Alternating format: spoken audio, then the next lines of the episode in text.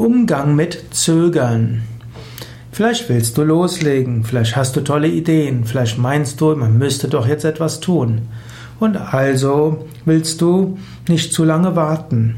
Aber manchmal ist Zögern etwas Gutes. Nicht immer ist es gut, zu schnell Sachen zu machen. Manchmal muss man schnell sein, aber manchmal sollte man eine Nacht über einer Sache schlafen. Und es ist gut, dass es Menschen gibt, die schneller zur Tat schreiten und andere, die zögerlicher sind. Das ist ja das Schöne an der menschlichen Gesellschaft und auch in, Menschen, in gut funktionierenden Teams. Unterschiedliche Menschen sind unterschiedlich und ergänzen sich. Daher wertschätze die Zögerer und wertschätze die Schnellen.